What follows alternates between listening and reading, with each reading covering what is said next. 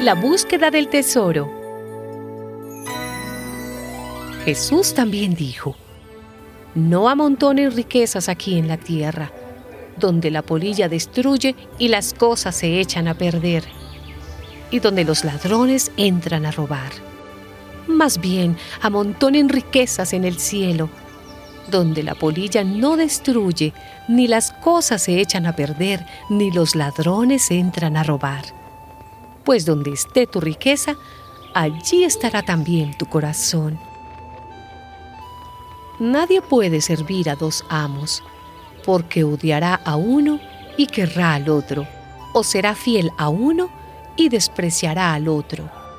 No se puede servir a Dios y a las riquezas. Por lo tanto, yo les digo, no se preocupen por lo que han de comer o beber para vivir, ni por la ropa que necesitan para el cuerpo. ¿No vale la vida más que la comida y el cuerpo más que la ropa? Miren las aves que vuelan por el aire. No siembran ni cosechan, ni guardan la cosecha en graneros. Sin embargo, el Padre de ustedes que está en el cielo les da de comer y ustedes valen más que las aves. En todo caso, por mucho que uno se preocupe, ¿cómo podrá prolongar su vida ni siquiera una hora? ¿Y por qué se preocupan ustedes por la ropa? Fíjense cómo crecen los lirios del campo.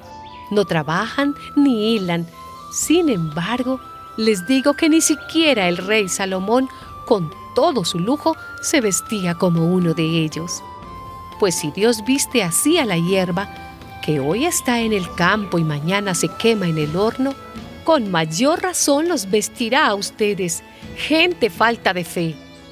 Por lo tanto, pongan toda su atención en el reino de los cielos y en hacer lo que es justo ante Dios, y recibirán también todas estas cosas.